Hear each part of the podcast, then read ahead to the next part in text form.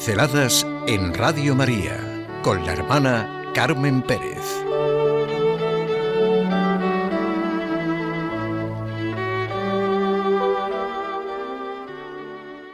El Evangelio de la Creación. El Evangelio de la Creación se llama la parte segunda de la encíclica del Papa Francisco Laudato Si.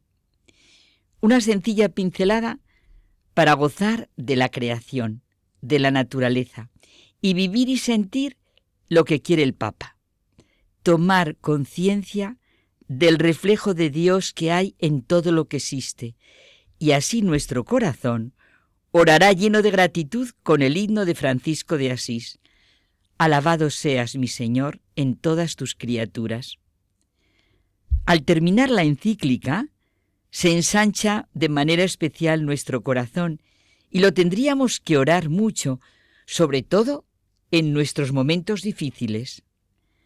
Al final nos encontraremos cara a cara frente a la infinita belleza de Dios y podremos leer con feliz admiración el misterio del universo que participará con nosotros de la plenitud sin fin. Sí, estamos viajando hacia el sábado de la eternidad, hacia la nueva Jerusalén, hacia la casa común del cielo. Jesús nos dice, Yo hago nuevas todas las cosas. La vida eterna será un asombro compartido donde cada criatura, luminosamente transformada, ocupará su lugar y tendrá algo para aportar a los pobres definitivamente liberados. Tenemos una responsabilidad ante la tierra y hacer un uso responsable de las cosas. Estamos llamados a reconocer que todo tiene su propio valor ante Dios. Somos a imagen y semejanza de Dios. Luego no podemos olvidar el lenguaje del amor de Dios y su desmesurado, esos adjetivos que pone el Papa Francisco, su desmesurado cariño hacia nosotros. La naturaleza, como nos propone San Francisco de Asís, reconocer, nos lo propone reconocer, es un espléndido libro en el cual Dios nos habla y nos refleja algo de su hermosura y de su bondad. Me viene ahora el himno al universo de Teilhard de Chardin. Es verdad que a pesar de ser una de las mentes más brillantes, tuvo sus problemas por su personal y original visión de la evolución. Pero el Papa Pablo VI, en un discurso sobre la relación entre fe y ciencia, se refirió a él como un científico que pudo encontrar el espíritu, de manera que su explicación del universo manifiesta la presencia de Dios en el universo, en el principio inteligente y creador.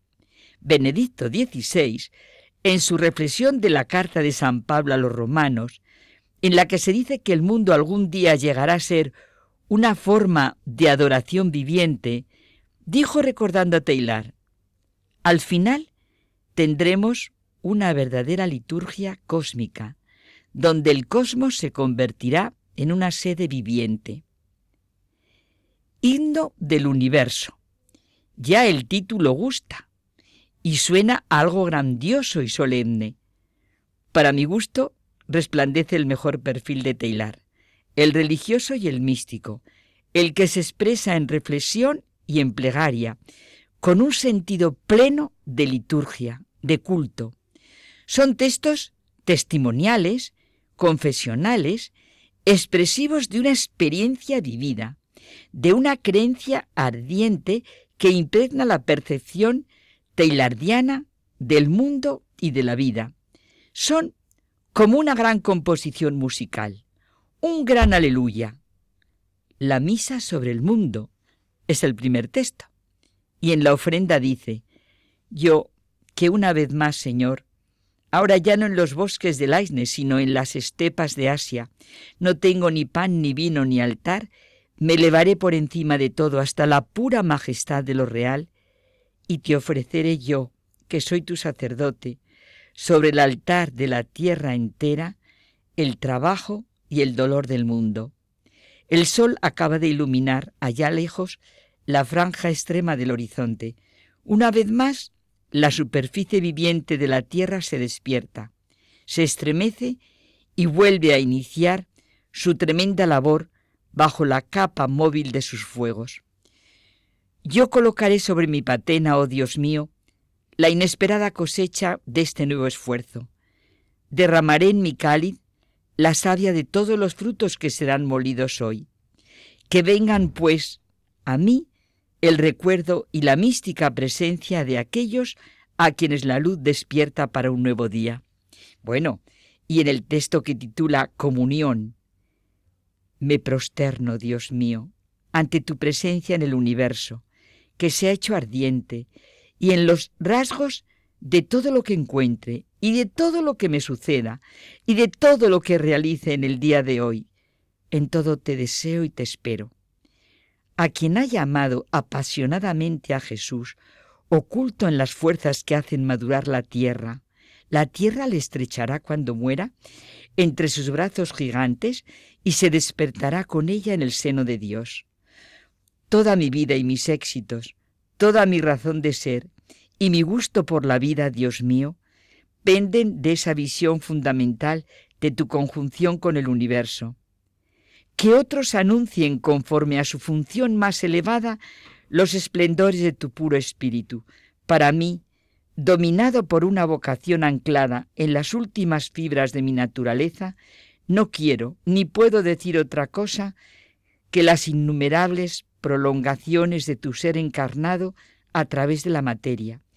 Nunca sabría predicar más que el misterio de tu carne o alma que transparece en todo lo que nos rodea.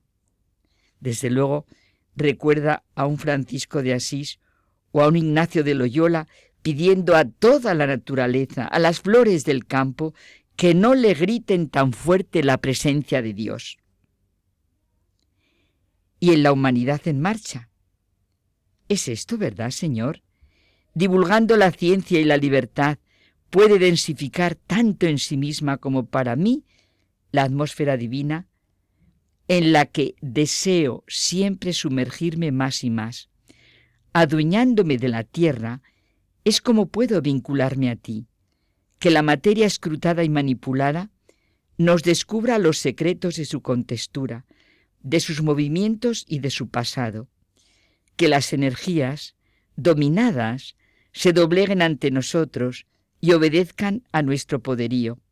Que los hombres, una vez hechos más conscientes y más fuertes, se agrupen en organizaciones ricas y felices en las que la vida, mejor utilizada, produzca el ciento por uno. Y esta es también la llamada del Papa Francisco se necesita proclamar, tú eres Jesús, el resumen y la cima de toda la creación. Pinceladas en Radio María con la hermana Carmen Pérez.